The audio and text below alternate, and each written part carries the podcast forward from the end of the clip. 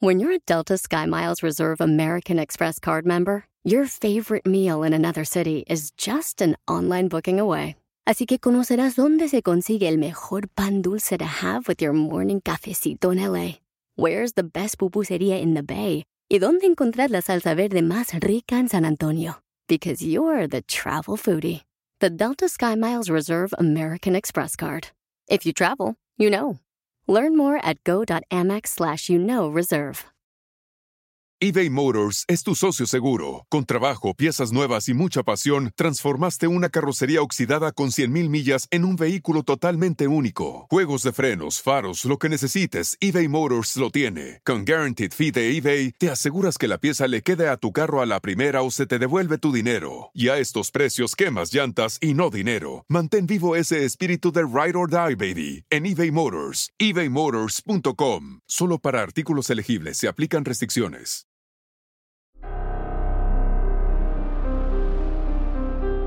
En Código Misterio encontrarás temas relacionados con energías, cuarzos, sanaciones, meditación, ovnis, fantasmas, pirámides, misterios inexplicables, culturas antiguas y continentes desaparecidos. Pero también nos remontaremos al conocimiento de nuestros ancestros para vivir una vida más sencilla pero plena. Bienvenidos.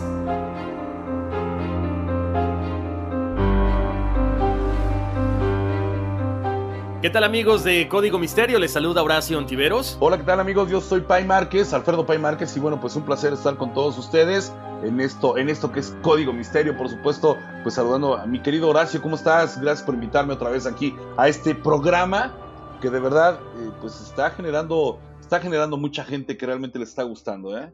Muchísimas gracias, Pai. Bueno, pues aquí muy contentos porque, bueno, la, gente tuvo muy buena, eh, muy buena vibra contigo, así que, bueno, te lo aviso, ¿no? La gente está contenta, este, que se nota que sabes de todos estos temas y, bueno, pues ya lo habíamos comentado, ¿no? 15 años trabajando, investigando todos estos temas paranormales, que son, son cosas que nos apasionan principalmente, ¿no? Quiero invitar a toda la gente que nos está escuchando a que vayan y visiten las, eh, las redes sociales de Código Misterio. Ya saben que conforme vamos platicando, ya están todas las fotografías tanto en el Facebook como en el Instagram. Estamos como Código Misterio. Yo quisiera que le explicaras a la gente, porque bueno, tienen que bajar, descargarla para, para escucharlo, ¿no? Para que sepan y lo puedan traer en cualquier momento, puedan poderlo escuchar. ¿Estás de acuerdo, sí o no? Efectivamente, ese es algo que, quería comentarle a la gente. Estamos en todas las plataformas de audio, como dijera Alfredo, en Spotify, este, Spotify. en, en, TuneIn, estamos en Google Podcast, en Apple Podcast, en Amazon, en todas las plataformas que hay este, de audio. Ahí solamente buscan código misterio. Lo interesante de eso es que ustedes lo descarguen. Si van, por ejemplo, en alguna zona donde no hay muy buena recepción o van en el metro, van en cualquier lugar donde no hay señal, ustedes pueden seguir escuchando el episodio. Entonces, eso es de vital importancia. Descarguen el podcast y en las plataformas donde ustedes nos puedan calificar va a ser grandioso que nos pongan cinco estrellas. Por cierto, eh, les comento, la otra vez me preguntaban, oigan, ¿y qué onda con las meditaciones? Las meditaciones están, hay unas meditaciones y unas oraciones para sanar el karma pueden ir a todosporelnes.com, así como suena, no se preocupen cómo lo escriban, los van a redireccionar todosporelnes.com y ahí encuentran otros proyectos en los que también estoy, que tiene que ver con entrevistas con famosos. Es, es el movimiento de Todos por el NES, este movimiento de bienestar integral que es muy interesante. Bastante interesante. Digo, déjame comentarle a la gente para que lo sepa también. La verdad es que son eh, eh, de repente las pláticas, lo que se hace dentro del All for NES, la verdad, la verdad es que también muy, muy recomendable para que también lo busquen, ¿no? Y este, oye, ¿y lo de eso de las oraciones es por aquello de que te llamas Horacio o cómo? Más o menos, pero pues no le digas a nadie. no, fíjate que te digo una cosa, es interesante que de repente no entendemos muchas cosas que nos pasan, ¿no? Hablamos del karma y todo esto. Y esta oración, la verdad que, no sé, en lo personal, me ha ayudado mucho, ¿no? De repente traemos cúmulos de vidas pasadas, algún tipo de karma, incluso tú sabes, ¿no? Ese karma familiar que de repente no sabemos por qué nos suceden las cosas y no es por lo que hicimos nosotros, es una, una cuestión que pasa de generación en generación. Entonces tú lo escuchas y pues te libera un poquito, ¿no? De toda esa carga que puede ser un poco fastidiosa o, difícil de superar. Y que a todos nos hace falta también. Digo, independientemente de las, de como dices tú, las, los karmas o, o lo que traigamos ya de una cuestión familiar o, o personal o que vayamos de, de, pronto adquiriendo en lo que vamos haciendo también nosotros en nuestra vida, yo creo que siempre es importante, importante ese tipo de, oraciones. Pero vuelvo a invitarlos para que no se les olvide dónde, cuándo y cómo para que sepan qué rollo. Vayan a todos por el nes.com, ahí están. Por cierto, Alfredo, te quiero comprometer ahorita que estamos aquí iniciando el podcast. Fíjate que en mi página, en horacioantiveros.com, normalmente ponemos, eh, ya sabes, bibliografía con la cual investigamos los temas de, código misterio, pero también algunos, eh, algunos libros que nos gustan, ¿no? Yo he recomendado algunos, pues ya sabes, de energía de las pirámides, algunos cuarzos, algunos tarots. Entonces, si tienes por ahí algún libro que nos quieras recomendar, este, pues nos avisas, nos dices al aire, lo ponemos en la tienda de la página de, de horacioentiveros.com, algún libro, alguna, no sé, algún saumerio, alguna cosa que tú le quieras recomendar a la gente y siempre va a ser bien recibido, ¿no? Claro, yo creo que, yo creo que sí, te, voy a recomendar ahí algunos también para la gente que nos está escuchando. Este, para que digan, este no está igual que Peña Nieto, ¿no? O sea, sí sé, sé más de tres libros, ¿no? Entonces, pero oye, ahorita que estás platicando acerca de que pusieran las cinco estrellas, ¿Qué te parece si empezamos a platicar del tema y nos vamos a algo que tiene que ver con nuestras estrellas y que está más para allá eh, de, nuestro planeta y que es la colonización de Marte? Que está muy de moda ahorita. ¿Qué te parece? Bueno, aparte de que, como dices, está de moda, pues en el, en el, episodio de hoy vamos a platicar cosas muy locas, ¿no? Una, como dices, ¿no? Acaban de llegar algunas ondas a, Marte. Ya saben que Elon Musk, la idea que él tiene, pues es la colonización de este planeta. Sí. Pero también vamos a platicar acerca de esta, ¿qué podría ser? Una profecía de los años 50, donde supuestamente se habla de que el hombre va a llegar. Y otros dicen que ya llegamos de los, desde los años 50 también que ya hay colonias ahí. Hay muchas cosas bien interesantes, ¿no? sería cuestión de preguntarle, a, esperar los episodios de, Los Simpson a ver qué saca. ya ves que Oye, buen punto. Fíjate que yo no he visto nada de eso, ¿eh? ¿Tú sí? Sí, fíjate que de Los Simpson, eh, mira, se habla mucho, se habla mucho acerca de que ellos eh, le, han, le han atinado muchas cosas, ¿no? Como que ahora ya son así como que ya, ya de, los destinos que vamos a tener los, los atinan, ¿no? Eh, yo de pronto difiero un poquito, sí le han atinado algunas cosas, sí, y tiene algo, algo muy importante que ver. Eh, ellos mencionan que en, dentro de los Simpson hay viajeros del tiempo, ¿no? Que son los que han ido y que han regresado, que se han dado cuenta de algunas cosas, pero, pues con los Simpson, eh, yo creo que también van por las cuestiones estadísticas. Yo creo que va a haber ahí gente que, por lógica, si ven que, que tú, tú estás trabajando mal, te está yendo mal, por lógica van a decir, este va a tener un problema económico. ¿Sí me entiendes? O sea, y ellos como que yo siento que, oye, Horacio, no sé si quieran gas la gente que nos está escuchando. no te preocupes, ¿eh? Eso es típico de México. No sé de qué otros países, pero gritan, el gas. El gas. ¿Sabes qué? Y eso que vivo en uno de los mejores este, fraccionamientos de Puebla. ¡Ah! ya, ya, ya, cálmate, cálmate. no, pero bueno, si alguien gusta gas, les paso el número al fin que ahorita están pasando enfrente. Diles que nos patrocinen. sí, por supuesto. No, lo que sí, comentaba yo acerca de que los Simpson, eh, pues yo creo que van más por cuestiones estadísticas, pero pues eh, ahorita que estamos hablando de la cuestión de, de la colonización de Marte, pues no, yo no, no veo tan descabellado el hecho de, de, lo que se quiere hacer y que el día de mañana, pues sí, posiblemente nos podamos ir para allá, ¿no? La, la, humanidad. Y aparte hay otra cosa. Yo me pongo a digo, ahorita vamos a platicar de lleno de esto, pero me pongo a pensar si es que no, ya en algún momento nosotros la humanidad estuvo allá, ¿eh? Híjole, pues son tantas cosas, ¿no? Yo creo que vamos a irlo platicando ahorita precisamente. Lo que decías de los Simpsons, Alfredo, yo creo que es, es interesante preparar un programa acerca de, pues no solamente los Simpsons, ¿no? Algunas caricaturas, algunos programas de televisión que han básicamente profetizado el futuro de la humanidad. Pero lo que dices ahorita es interesante, ¿no? Hay que recordarle a la gente que, bueno, febrero del 2021 ha sido un, un mes muy eh, impactante y sobre todo trascendental en lo que es la, la, llegada de, de, estos rovers hasta Marte, ¿no? Hay que decirles que la misión de Emirates Mars Mission, también conocida como HOPE, es la primera misión interplanetaria de esta nación árabe, ¿no? Es básicamente un orbitador cuyo principal objetivo es el estudio solamente, escuchen bien, de la atmósfera marciana. También está la misión Tianwen 1, que es la primera misión china, que es lo que yo les decía ahorita, es el orbitador, como en este caso la, misión de, de, la nación árabe, pero también un rover, o sea, un carrito. Este se denomina el HX1 y es el primero que va a realizar estudios del campo magnético y gravitatorio también van a analizar rocas, el suelo y sobre todo las cuestiones ambientales. ¿Por qué? No sabemos, pero bueno. Y por supuesto, aparentemente la misión más importante que es la Mars 2020, que es el rover de Estados Unidos, es el quinto que se envía, que envía la NASA a Marte, específicamente aterrizó en el cráter Jezero. Más adelante estaremos hablando por qué, porque es importante de que la gente sepa, Alfredo, de que está aterrizando en un antiguo delta fluvial. O sea, aparentemente si hay agua, aparentemente ha habido ríos, aparentemente hay muchas cosas. Y lo que ellos buscan es traer todas estas piedras a la Tierra, pues para seguir estudiándolas, ¿no? Claro, no sé si, bueno, igual ya vieron algunas fotografías, los videos de cuando estaban, según este, pues llegando directamente a Marte. No sé si los llegaste a ver también, Horacio. Pero la verdad es que eh, pues yo las fotos que vi, no sé tú, las vi como que sí parece que es eh, más que nada el planeta Tierra, ¿eh? Como si estuviera en una zona desértica.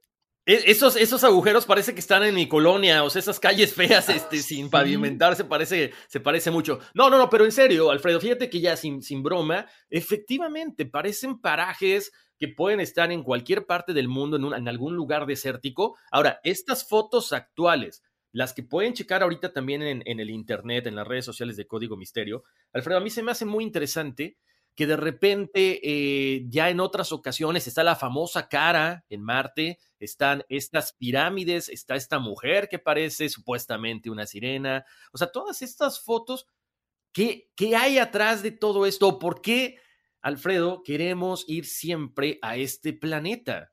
Exactamente, ¿no? Pues mira, hay un objetivo. El objetivo principal de, la misión, como ya lo mencionabas, es eh, pues checar si, si, si ya hubo vida en Marte o si puede haber vida todavía por allá, ¿no? Algunas de las cosas que vamos a platicar más adelante, que es colonizar, pero bueno, de, además de todo lo que acabas de mencionar, eh, eh, hay que decirle a la gente que también, bueno, se van a recolectar por primera vez muestras del suelo, ¿sí? Como, como lo mencionabas, y bueno, estas van a quedar selladas totalmente, las van a traer aquí a la Tierra y bueno, la, intención, como lo decíamos, es que hay una misión futura para ver qué podría pasar y quiénes podrían. El día te comentaba, ¿no? Que se me hace que todos los de Nueva York van a estar allá, que son los de billete.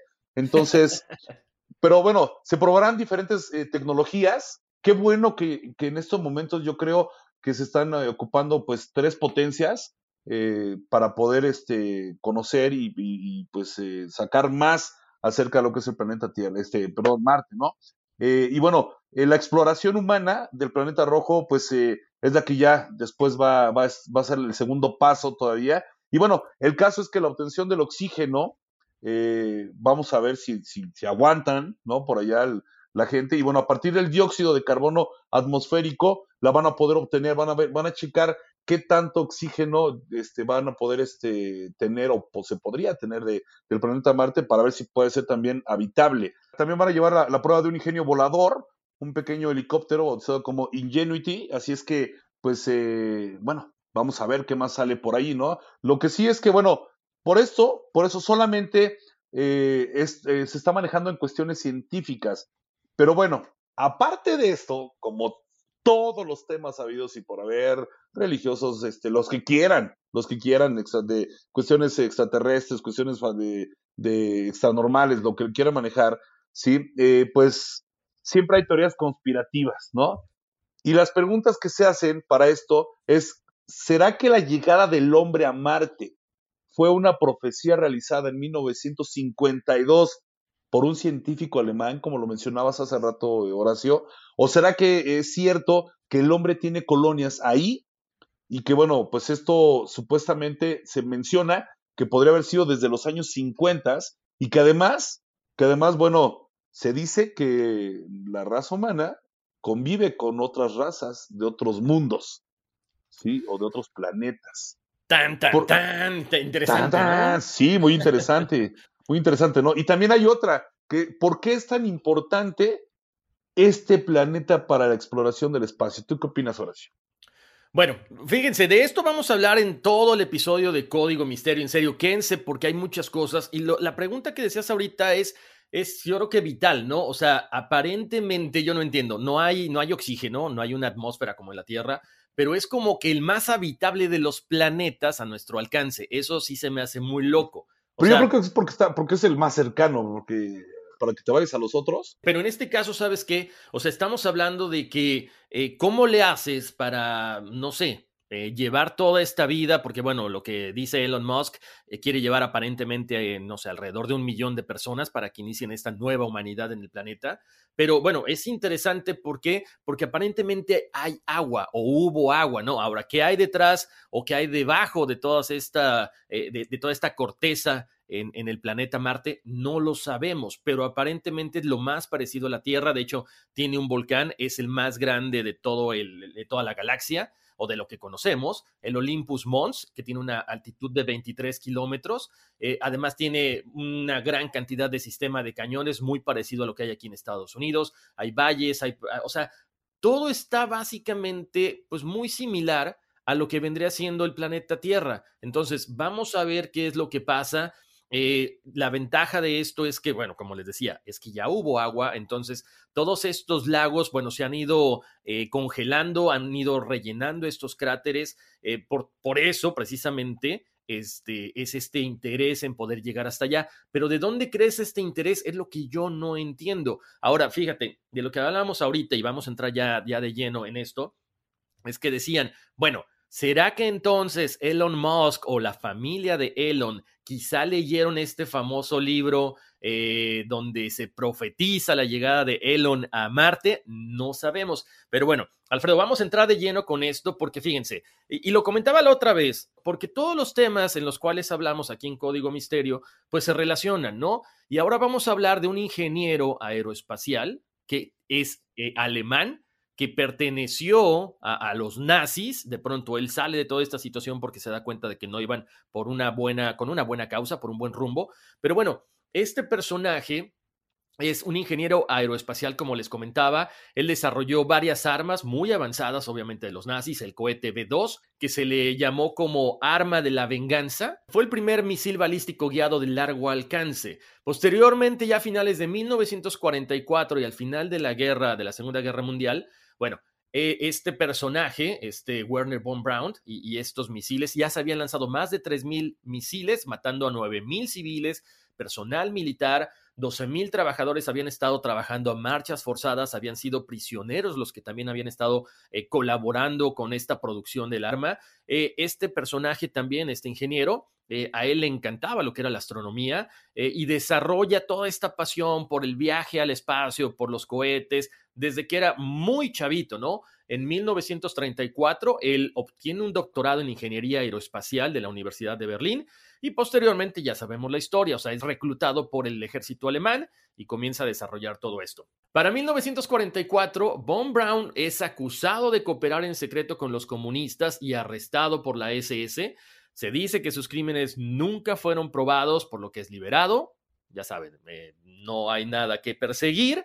Él sigue desarrollando no solamente los misiles, sino también la parte de los cohetes y ya estaba pensando cómo llegar a Estados Unidos, colaborar con el gobierno de esta forma, pues básicamente nunca más sería perseguido, ¿no? Él se va a Austria, se rinde frente al ejército de los Estados Unidos en 1945 y posteriormente, pues ya sabemos, él viene aquí a Estados Unidos con 1.500 científicos, todo esto aparentemente es un secreto, y empiezan a trabajar con toda esta situación. Ahora viene lo interesante, ¿ok? Ahí les va. Él escribe un libro, lo publica en 1952. Este libro y todos sus escritos sirvieron mucho de inspiración a la película 2001, Odisea del Espacio, de Stanley Kubrick. Este libro que les estaba comentando se llama The Mars Project o el Proyecto Marte, eh, y es algo muy chistoso lo que él menciona ahí. Les voy a comentar, pongan atención. El gobierno marciano estaba dirigido por 10 hombres, cuyo líder fue elegido por sufragio universal por cinco años y titulado Elon. Dos cámaras del Parlamento promulgaron las leyes que administraran Elon y su gabinete. La Cámara Alta se llamó Consejo de Ancianos y se limitó a una membresía de 60 personas, cada una de las cuales fue nombrada de por vida por los Elon ya que las vacantes se producían por fallecimiento. Aquí quiero aclarar algo. En la década de 1950, cuando sale este libro, el título que se pone ahí de Elon no tiene que ver necesariamente con el nombre de Elon Musk, porque obviamente los papás ni se conocían ni había nacido Elon. Pero Elon, exacto, no había ni nacido, exacto. Lo que se cree es que el nombre hebreo Elon significa roble, significa conocimiento y sabiduría. Ahora, cuando trasladamos esto, Alfredo, a lo que estamos viviendo, de que Elon Musk de repente es este millonario que se le ocurre ir a colonizar Marte, dices, a ver, espérame, o sea, ¿qué está pasando, no? Así es, así es. Y bueno, como, como lo mencionas, ¿no? Este, no hay ninguna conexión entre Von Brown y tampoco por, con Musk, o sea, ya que pues nació en 1971 eh, Elon Musk, nace en 71 en Pretoria, y bueno, él es hijo de, canadiense y de sudafricano, entonces, nada que ver con lo que pues en algún momento este alemán ya había hecho con este libro, ¿sí? Y que por supuesto, bueno, ya mencionaste, genera una película que también trascendió bastante, ¿no? Y ahora vamos a hablar acerca de Elon Musk para que la gente tenga un concepto más. Aprendió programación informática por su cuenta a los 12 años y él obtuvo títulos universitarios en la Universidad de Pensilvania en Wharton School of Business. A los 9 años, él aprende a programar. A los 12, creó Blastar, un juego de, para la computadora que vendió eh, por 500 dólares. Este juego se dice que aún está disponible, ¿no? Si ustedes quieren buscarlo, bueno, lo, a lo mejor lo puedan encontrar.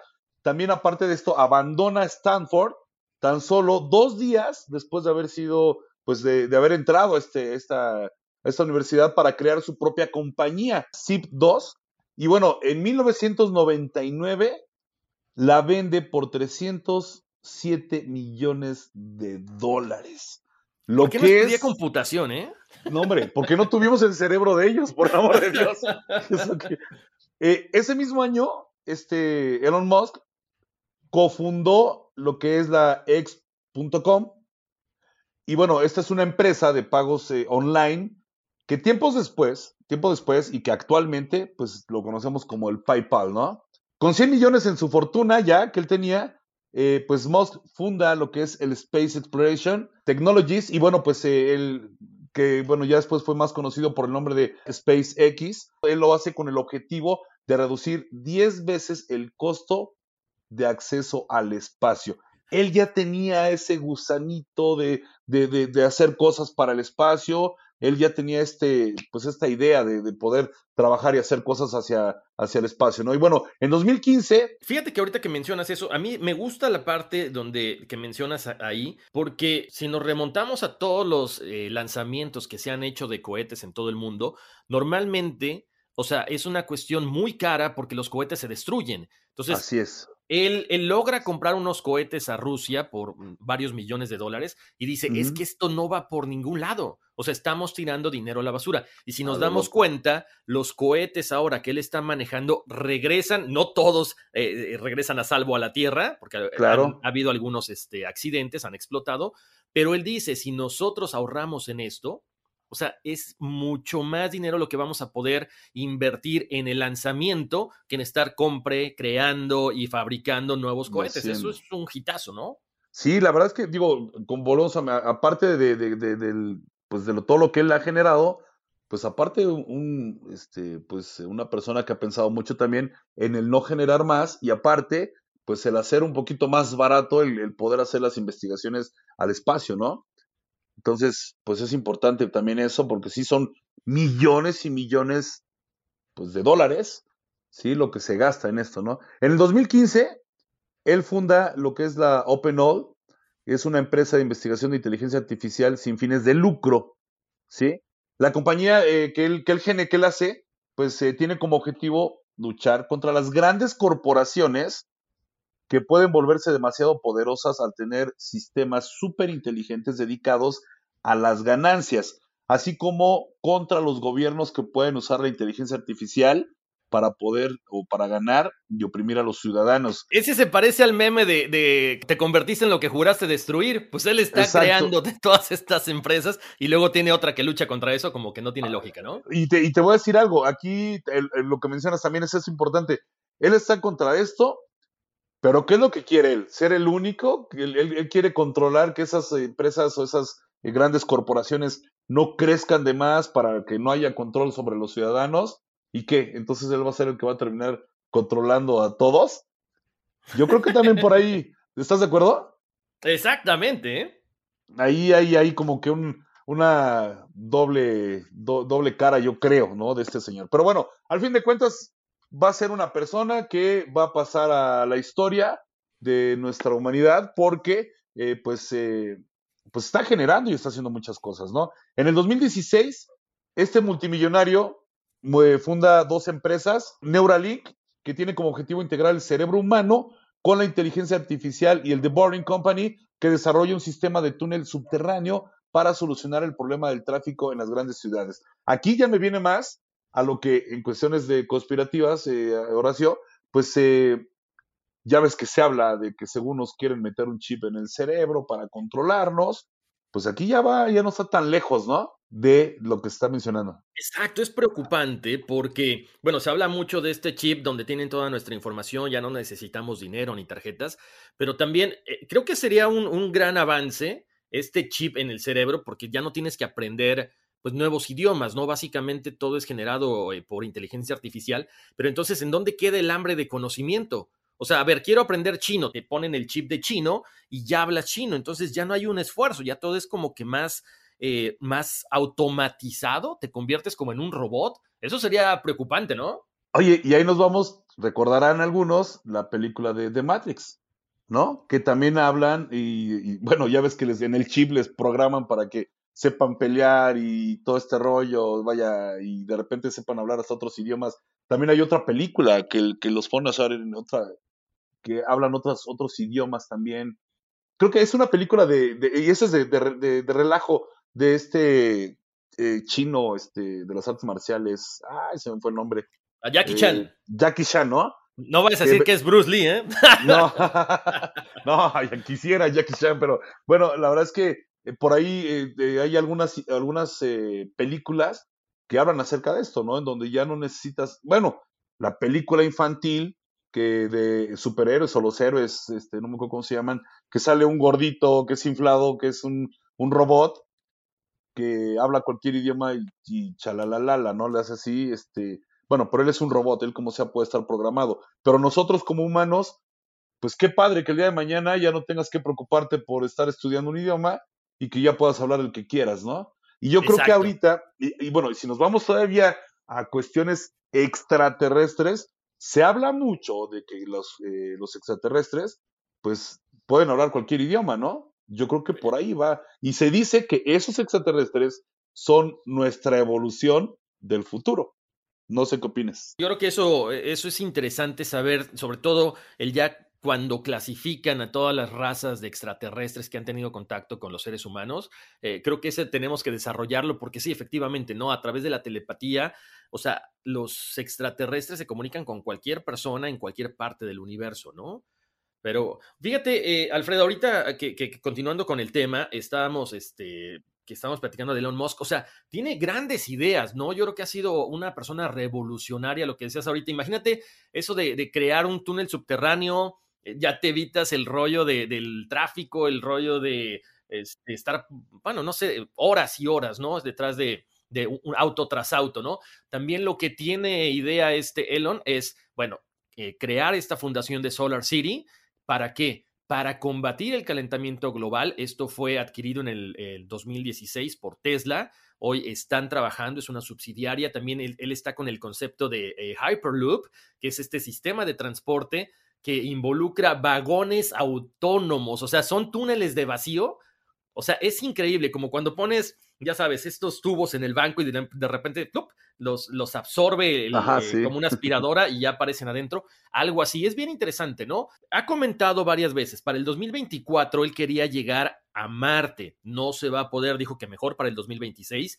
Y bueno, la misión de Starship, precisamente esta idea que él tiene de poder llevar el hombre a, este planeta. Lo que es interesante es que dice, no es tan fácil, no es tan rápido. O sea, a partir del 2026, 2027, podríamos pensar en que uno o dos hombres o más, una pequeña colonia, pudiera ir como de vacaciones, o sea, orbitar. Ojo, no pueden aterrizar en Marte. Dice que él más o menos eh, no se está esperando que en 100 años se pueda colonizar el planeta. Acuérdense, él habla de un millón de personas ¿Para qué?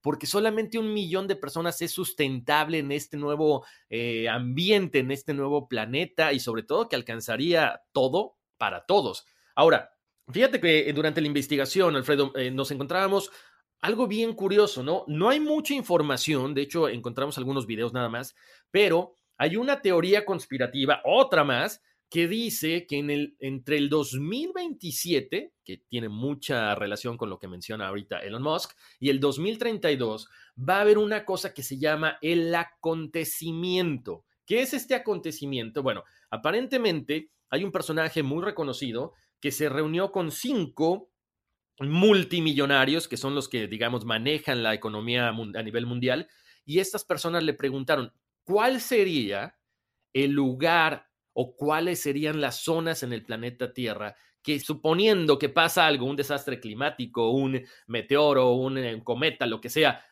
fuera a impactar la Tierra, ¿cuál sería este lugar donde no pasaría nada? ¿Por qué? Bueno, quizá a lo mejor ellos están tratando de, de salvaguardar sus pertenencias y su familia. Ahora, otra cosa también que decían es, y que se está trabajando mucho en estos momentos es cómo revertir el envejecimiento. Y lo que platicamos ahorita, Alfredo, es cómo unir el cuerpo humano y la máquina, ¿no? O sea, primero a lo mejor a través del chip, después quizá lo hemos visto, ¿no? Un ojo biónico, una mano, o sea, toda esta cuestión que aparentemente es como de, película, pero ya se están haciendo. Ahora también se maneja mucho que hay personas que ya están construyendo eh, estos famosos bunkers por si pasa algo. Pero ahora, yo me pregunto, ¿estos bunkers en realidad se, se, están construyendo o se está dando un paso mucho más avanzado a que de pronto digan, ¿sabes qué? Viene, se ha, se ha, mencionado mucho, ¿no? Viene un meteorito contra la Tierra. Antes de que caiga, a lo mejor vámonos todos a otro planeta, todos los que tengan dinero, los demás se quedan acá como,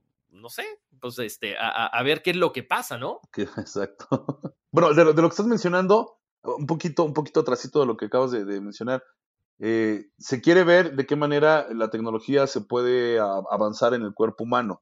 Pero no nos vamos lejos, hay otra película que también habla de este tipo de situaciones, que es con Will Smith también, eh, en el cual recordarás que hay un robot que empieza a tener sentimientos. Sí, caray. Se los comentamos porque las cosas parece que están locas, parece que es imposible, pero bueno, tenemos un volver al futuro en la cual ya vemos muchas cosas que pasaban en esa película y que están sucediendo ahorita o que ya hasta pasaron. Exacto, sí. ¿No? Este, tenemos ahí algunas, algunas caricaturas, eh, los supersónicos, así lo mencionaron aquí en México, que pues, ¿quién te ibas a imaginar que ibas a poder tener una, una conexión vía por televisión con alguien, ¿no? Y bueno, ahorita lo vivimos, ahorita ya, ya estamos, digo, más que claro con lo que hemos vivido en esta pandemia. Entonces, eh, retomando ahora sí el tema que, tú mencionas, este Horacio, la verdad es que esto, eh, pues, ¿qué tiene que ver? O, viene otra cosa, ¿no? Todo esto ¿qué tiene que ver con lo que se prepara o con lo que prepara Elon Musk para el 2027 aproximadamente, todo lo que se está hablando, todo lo que se dice. Ahora, la pregunta, Horacio, no sé si tú lo sepas y a ver si me puedes ayudar porque yo tengo esta duda. Esto es lo que se menciona con respecto a lo que se quiere hacer con esas personas, ¿no? Los, las, este, con las que se reunió Douglas eh, que este, pero ¿de dónde sale esta información, Horacio? ¿De esto, esto rollo será cierto o simplemente es como una idea conspirativa? Fíjate que ese es el problema. De pronto eh, hay algunas cosas que se, se malentienden, seamos sinceros, ¿no? Hay mucha información allá afuera, de repente alguien dice algo y la gente lo malinterpreta o lo acomoda incluso hasta, hasta para su propia conveniencia, para generar, no sé, likes en los videos, para generar una... Eh, ¿Qué te gusta? Pues una teoría conspirativa. Lo hemos visto con David Icke, ¿no? El, el, personaje que dice que la Tierra es plana, que ya ese es otro tema, pero, pero lo tenemos que, que platicar porque es interesante lo que él entiende, lo que él logra transmitir incluso a su gente. Entonces, yo creo que de repente eh, queremos ver cosas donde no las hay, ¿no? No sé si te ha pasado, se me hace como las psicofonías, cuando de repente dicen, mira, escucha este ruido que captamos, es un fantasma, y se oye, y dice, ¿escuchaste? Dice, vengo por ti.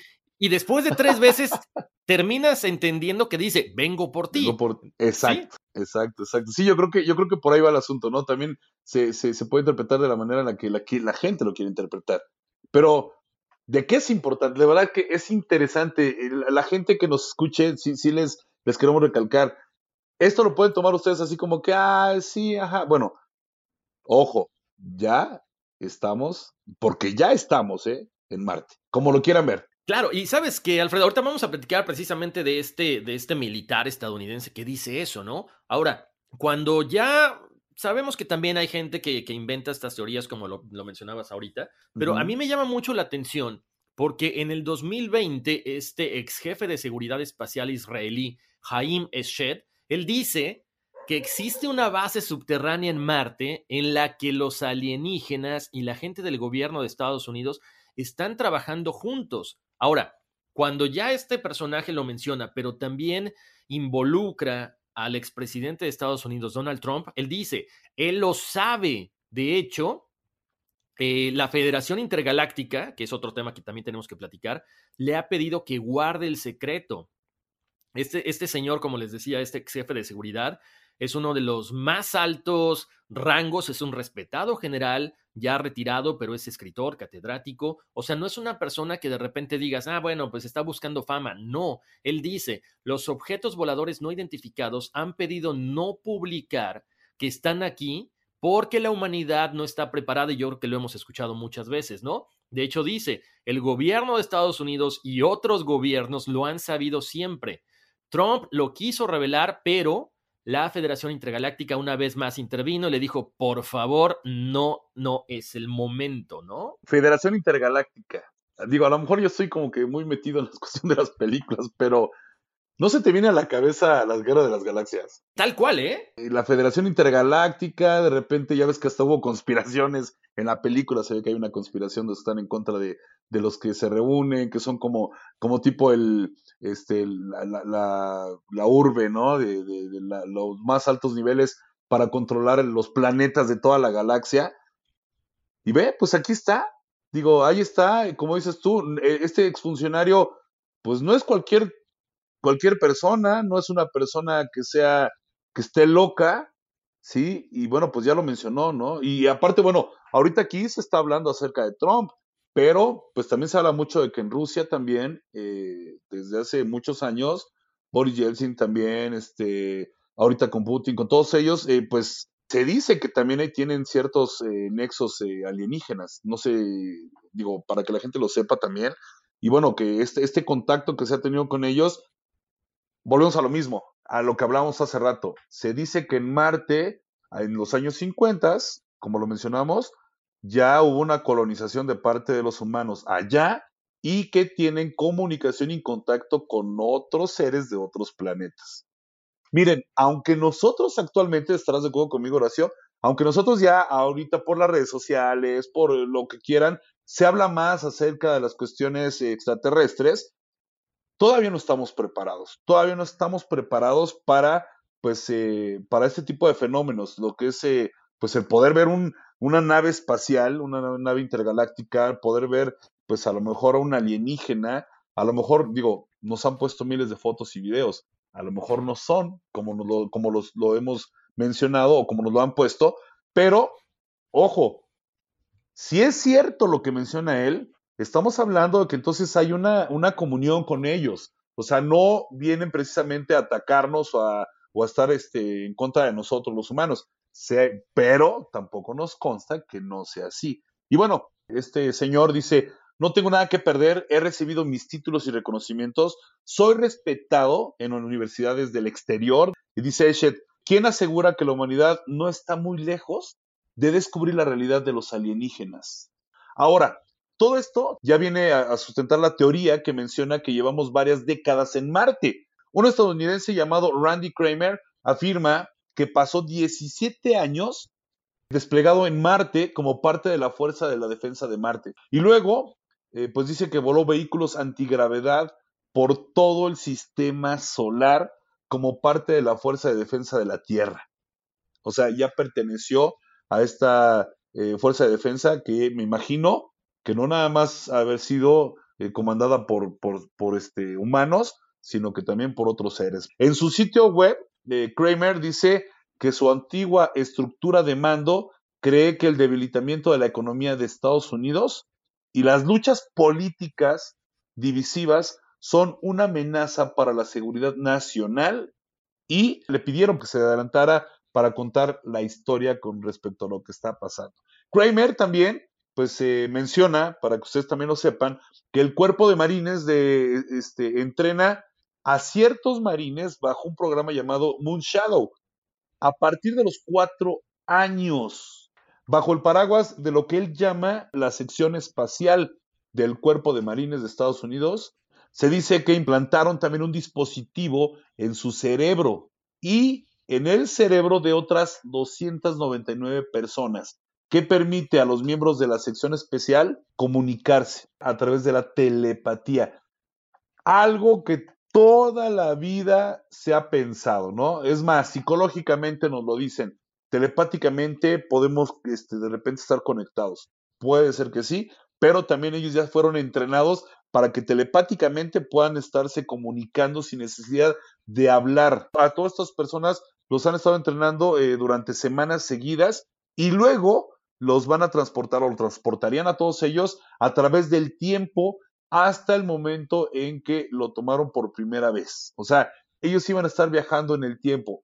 Por eso es que todas estas ideas, hijo, de pronto no están tan descabelladas ni fuera de la realidad. A lo mejor para los que no creen en este tipo de cosas, pues no lo es. Pero si te pones a leer un poquito más de todas estas situaciones, vas a encontrarte con infinidad de cosas que todas llevan una conexión. No sé si te das cuenta, este, Horacio, con respecto a esto, que hay una conexión en todo, ¿no? Lo que estoy mencionando ahorita, pues eh, acerca de que pues eh, están ya telepáticamente se están poniendo este, en contacto, eh, acerca pues de que ya les van a poner un chip, Claro, no, aparte, o sea, estamos hablando de que no solamente ya estás mencionando que ya se colonizó Marte, sino que también, o sea, antes de llegar a Marte, ellos tenían que hacer una, una parada en la Luna, porque hay otra estación en la Luna, la telepatía, o sea, los seres extraterrestres, o sea, creo que todo, a final de cuentas, está eh, unido, ¿no? Por estos hilos invisibles, estos hilos misteriosos.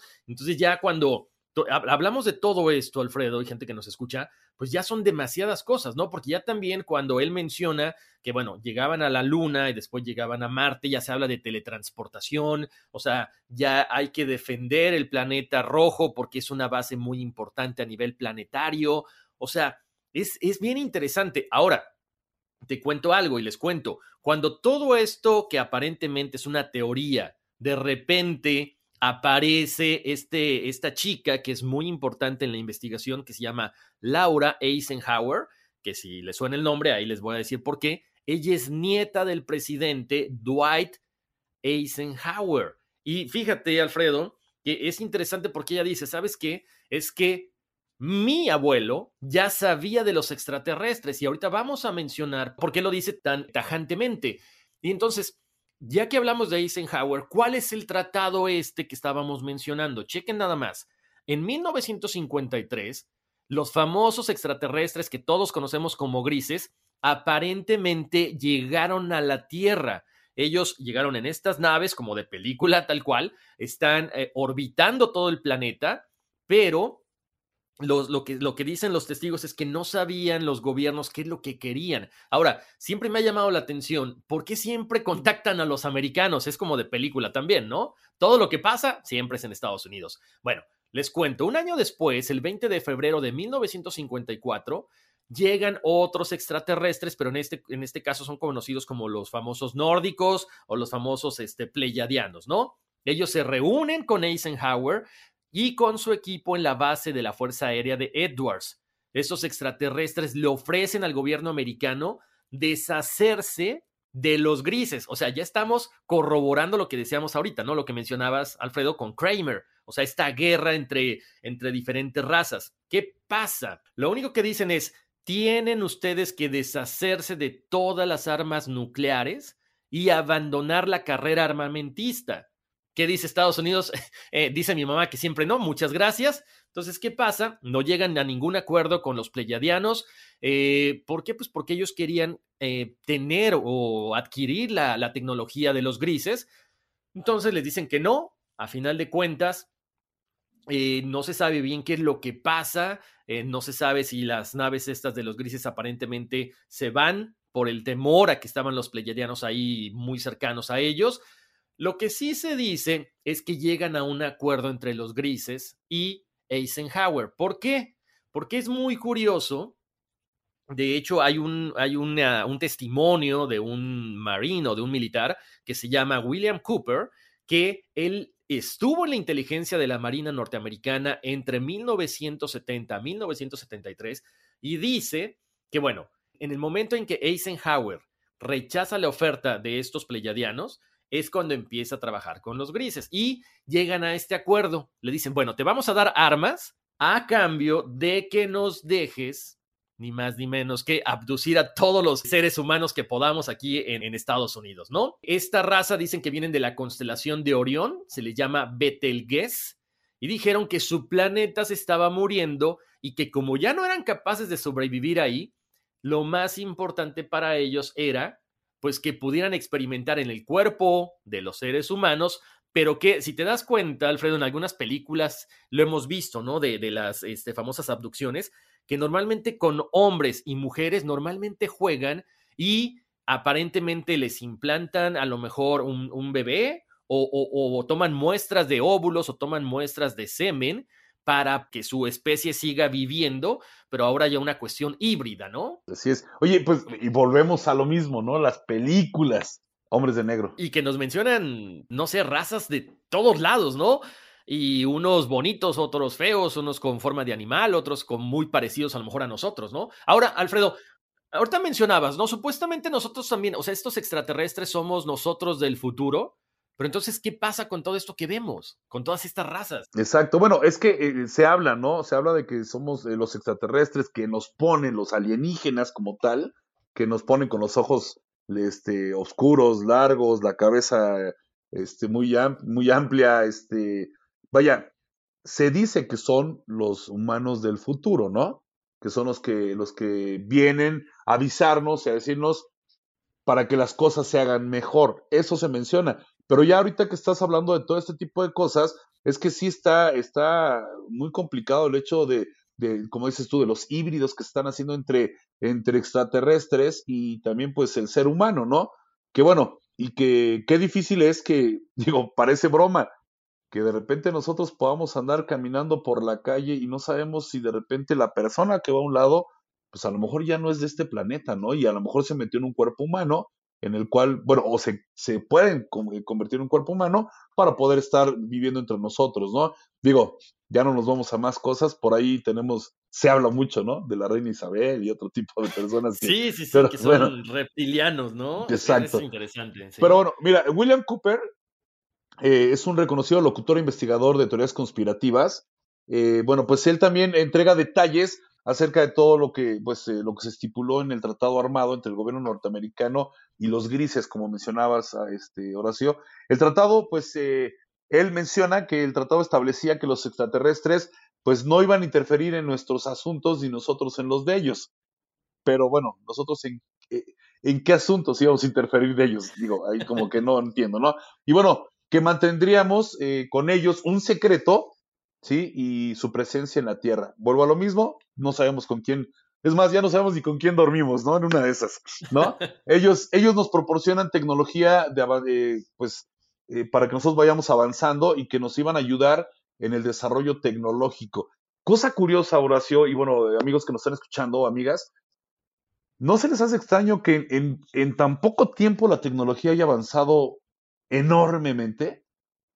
O sea, recordarán, digo, a lo mejor los que todavía son un poquito más grandes, que era, era, era un boom el que podíamos chatear por un Messenger, ¿no? No sé si recuerden el, el ah, ¿cómo se llama este Horacio? El, Híjole, no sé, yo soy de WhatsApp para acá.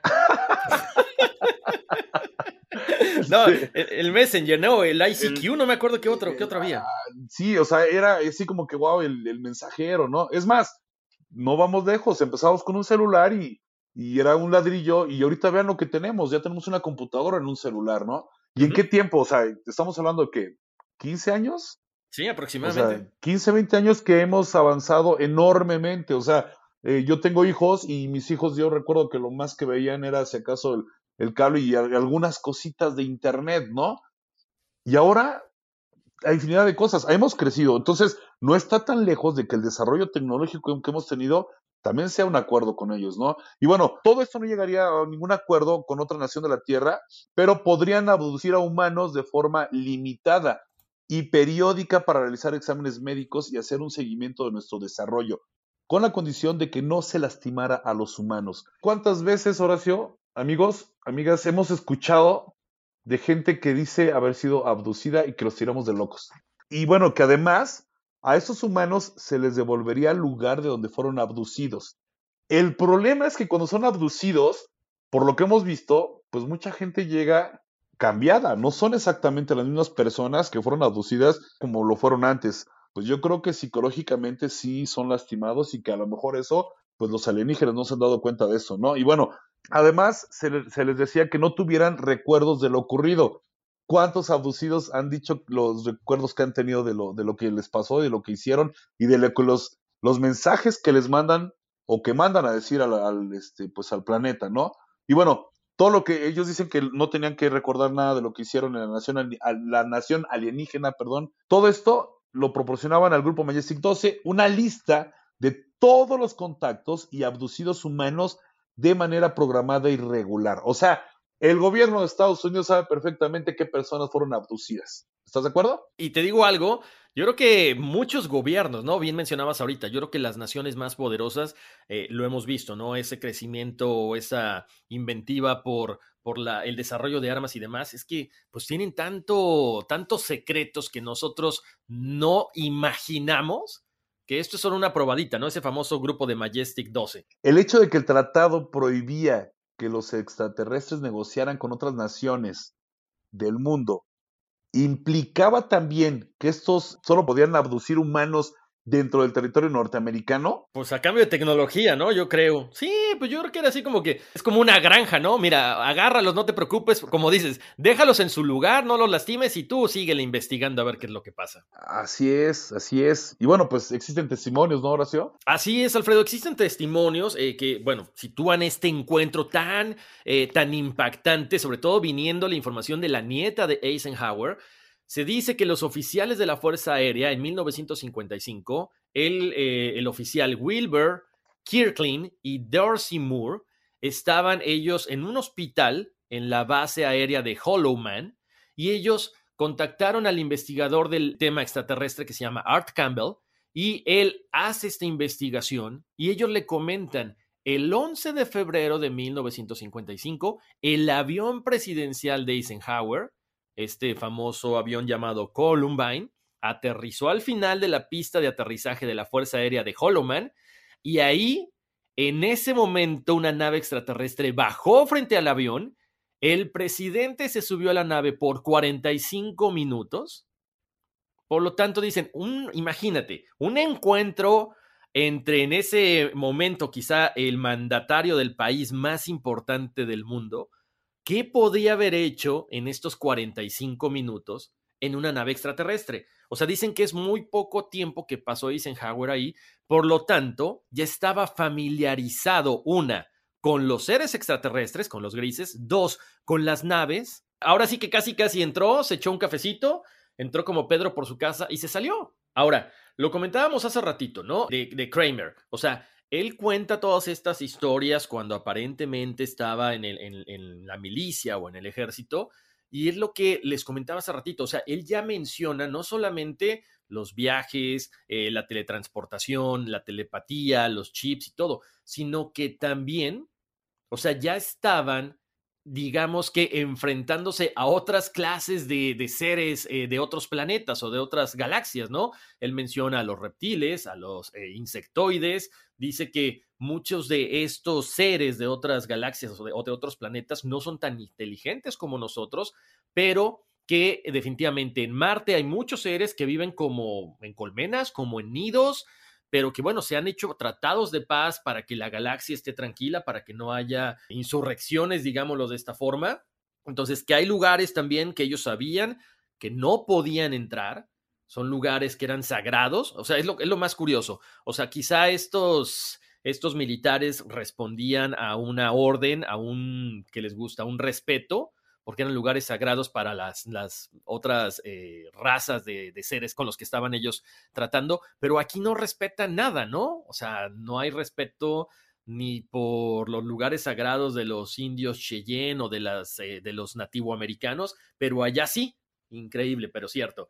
También dice que, eh, bueno, Estados Unidos se compromete a defender este planeta rojo, o sea, a defender Marte, de una invasión externa a manos de una especie que se le conoce como los draconianos, que son pues, básicamente, yo los conocía como reptilianos, pero bueno, a final de cuentas, estos draconianos eh, son derrotados y se les obliga a abandonar este planeta, el planeta Marte finalmente, pero dice que sí, que efectivamente, o sea, ellos como miembros del ejército, como marines, han estado viajando a este planeta durante décadas. O sea, eh, Estados Unidos es propietario, digamos así, o es territorio Marte, es territorio de Estados Unidos. Pero bueno, al final de todo este, este proceso, de todo este trabajo que él, él realiza como militar, eh, él se somete a un proceso de envejecimiento inverso, que era lo que platicábamos hace rato, que se quiere llegar a eso para no seguir envejeciendo. Y a través de este proceso, de este experimento, o sea, lo devuelven al cuerpo que tenía a los 17 años. O sea, cuando él, o sea, estaba siendo convocado por los, eh, por los Marines. O sea, es increíble. Bueno, él habló de todo esto, de todos estos secuestros, de toda esta gente que vive no solamente en Marte, también afirma que hay eh, algunas colonias en Júpiter.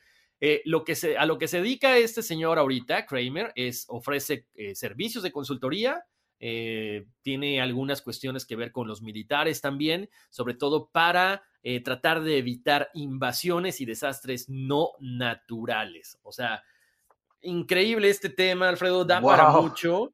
Esto solamente es una persona, ¿no? Que nos dice que hay en Marte, que hay en Júpiter, que hay en la Luna. No sé si, si la gente se ha puesto a pensar eso, si lo has puesto, si lo has pensado, Horacio, pero ¿cuántas veces hemos dicho, si yo tuviera la experiencia que tengo ahorita y a lo mejor lo hubiera aplicado, un ejemplo, eh, cuando estaba yo estudiando la universidad, ¿qué tanto no hubieras aprovechado, no? Uf.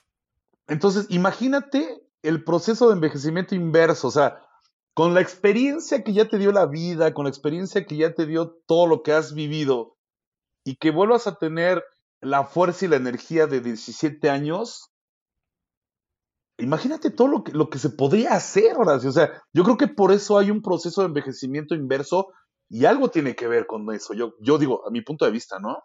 No, tienes mucha razón. Ahora, se me hace muy extraño también que conociendo todo esto, o sea, un militar que tuvo acceso a viajes, a teletransportación, telepatía y a todo tipo de experimentos, pues esté tan tranquilamente allá afuera, ¿no? Lo hemos visto. Si de repente en algunos años, ¿qué te gusta? Durante los 60, 70, aparecían estos hombres de negro cuando alguien hablaba de que había visto una nave, pues yo me hubiera ido por la idea de que a lo mejor a este Kramer ya le hubieran desaparecido, ¿no? O a lo mejor nada más se le desacredita, lo tiran de a loco. No sé. Hay muchas cosas, ¿no? Digo, la verdad es que, dijo, eh, digo, todo tiene un porqué. Todo tiene un porqué. Y créanos, créanos, por algo, por algo se sabe y se tiene ese tipo de investigaciones, ¿no? Como las que, eh, pues en estos momentos, hay que, digo, reconozco a Horacio que se dedica también a, a hacer este, este tipo de investigaciones y que, pues bueno, Ahí está. No todo lo que dices es, este, es mentira. No, claro, ¿no? O sea, creo que es el momento también en que abramos los ojos, ¿no? Lo, Fíjate que me daba risa la otra vez, Alfredo, cuando hablábamos de los exorcismos, que la gente decía, no, yo no voy a poner este, mi celular a grabar, ¿qué tal si escucho algo? Pero estamos en las mismas, ¿por qué no ponerse de hecho, la, gente, todas estas personas que están siempre ávidos de videos y de cosas, pues hay gente que se pone a grabar todo el día o deja su cámara de video grabando al cielo y es cuando captan cosas muy interesantes. Yo creo que es un momento en que, en que tenemos tanto acceso a la información, tanto acceso a diferentes dispositivos que podemos dejarlos ahí todo el día y quién sabe qué cosas podamos grabar en el cielo, ¿no? Se han visto supuestamente eh, en los últimos meses naves que están saliendo de la luna. Entonces, ¿Qué cosas podemos llegar a enterarnos? Y de, repente, cuando se alcanzan a ver más de 30, 40 luces que se ven este, esparcidas por el cielo y que nos dicen las noticias que son drones. ¿No? nos dice, no, está comprobado, son drones que están enviando y que porque están haciendo pruebas de no sé qué. Digo, es que para muestra un botón. Aquí están diciendo que los mismos extraterrestres no están, están pidiendo de la manera más atenta que no se diga para, para los, los gobiernos. Bueno, aquí hablan acerca, exacta, hablan de Estados Unidos, pero, pero los gobiernos, tan solo en México, digo, estamos viendo todas las cosas que suceden por el Popocatépetl, todas las cosas que están ocurriendo de pronto en otros países, en otros este, estados, que pues, tiene que ver con la situación extraterrestre, ¿no? Y bueno, todo esto, todo esto viene con respecto a todo lo que se está viviendo y lo que se piensa que se va a vivir en Marte. Así es. Ahora, eh, fíjate que también es algo curioso que, que, muchos videntes, ¿no? No vamos a decir los nombres, a ver si después los invitamos, están mencionando desde principios del 2020, ahorita también están mencionando de que ya quizá para finales del 2021 ya se dé este encuentro cercano del tercer tipo, pero como mencionábamos ahorita, no con una sola raza de alienígenas, sino con varios. Ahora, ¿será que ya estamos preparados? ¿Será que con este, ah, no. sé si te acuerdas, ¿no? Con esta cuestión del encierro, que todo el mundo estábamos en casa, pues mucha gente decía, pues quién sabe qué cosa esté pasando allá que no quieren que nos demos cuenta. Exacto, también. ¿eh? Ahorita. También. De hecho, y de hecho, bueno, como lo, lo mencionaba yo hace ratito, yo creo que todavía no estamos preparados. A pesar de que las redes sociales nos hayan ya tiborrado de información este, alienígena, extraterrestre, como lo quieran mencionar, no estamos preparados del todo, ¿eh? Yo creo que, bueno, a mí en lo personal, no sé tu Horacio, ver un alienígena me daría miedo, ¿no? Sí. Pero también me da la curiosidad de conocerlos, si es que existen. Quizás es más el morbo, ¿no? El decir, ah, bueno, a lo mejor no se equivocaban los, eh, los investigadores, la gente de hace muchos años, pero sí yo creo que sí daría miedito de, pues, ¿cómo sabes si vienen en son de paz o no? Eso, eso. Digo, si nos da miedo de repente cuando nos acercamos con, a ver, acércate un oso como si nada. lo, te gusta, lo ves, pero acércate, pues no tan fácil, ¿no? Porque sabes que te puede agredir. No sabemos ellos qué rollo. Digo, si los seres humanos no sabemos cómo puede reaccionar una persona de repente en un, en un este, conflicto de decirse palabras, pues un, digo, ellos quién sabe, ¿no? ¿Qué tal si por los ojos te sacan un rayo ahí, te desintegra, no sé, Sí, o, la forma de saludar pudiera a lo mejor, eh, no sé, ser un poco ofensiva para uno. Exacto, ¿no? Digo, a lo mejor llegan y, te agarran a veces a las muchachas, ¿no? También. Y ellos dicen, así saludamos en mi planeta, ¿no? Oye, Alfredo, pues muchísimas gracias. El tema de hoy muy interesante, eh, sobre todo, bueno, el traer a colación tantas películas, tantas experiencias, tanto, tantas conjeturas que nosotros tenemos, ¿no? Antes de despedirnos, sí queremos mencionar que, bueno, eh, eh, es un orgullo hispano el que, el que se haya llegado a Marte porque hay personas que colaboraron, ¿no? Gente de nuestros países, uno de ellos es un mexicano, él es el ingeniero Luis Enrique Velasco Velázquez, que, se me hace curioso, eh, Alfredo, él es ingeniero mecánico nacido en Chiapas, él es maya, por supuesto, o sea, sus orígenes son mayas, está muy feliz por todo esto porque él trabajó junto al equipo técnico durante ocho años para diseñar y construir la parte mecánica de estos equipos que se encargaron del ingreso, descenso y aterrizaje del vehículo pero aparte, hay que mencionar, pues en, Chiapas está el famoso astronauta de Palenque. Entonces, pues quién sabe si haya por ahí alguna conexión, ¿no? Y bueno, como mencionas, también hay, hay orgullos este, latinos e hispanos que son eh, pues la colombiana Diana Trujillo, ¿no? Que es también parte importante de esta, de este pues encuentro que se vamos a tener ya con Marte, compadre.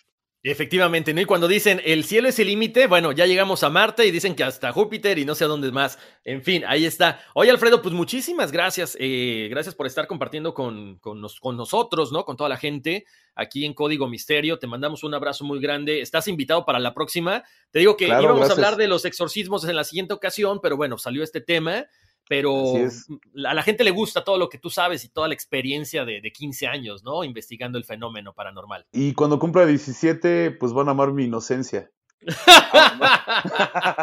Sonó canción, ¿eh? Deberías de ser este compositor. Oye, pues eh, la verdad es que gracias Horacio, gracias a toda la gente que, que pues nos está escuchando.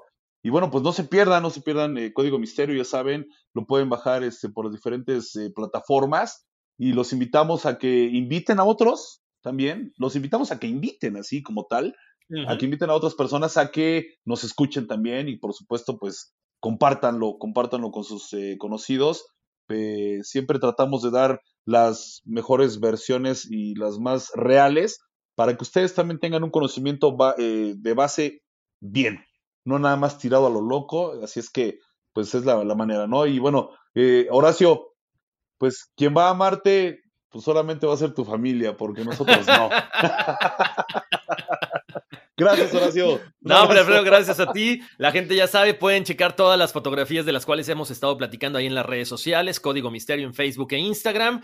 Eh, bájenos, bajen el podcast en todas las plataformas de audio, ahí estamos, pasen la voz. Estamos, por ahí me preguntaban en cuál, en todas, Apple Podcast, Google Podcast, Spotify, eh, Amazon, iHeart, TuneIn, en todos lados. Señores, vámonos, que aquí espantan. I'm Chris Hahn, the Aggressive Progressive. Check out a new episode of the Aggressive Progressive podcast every Tuesday.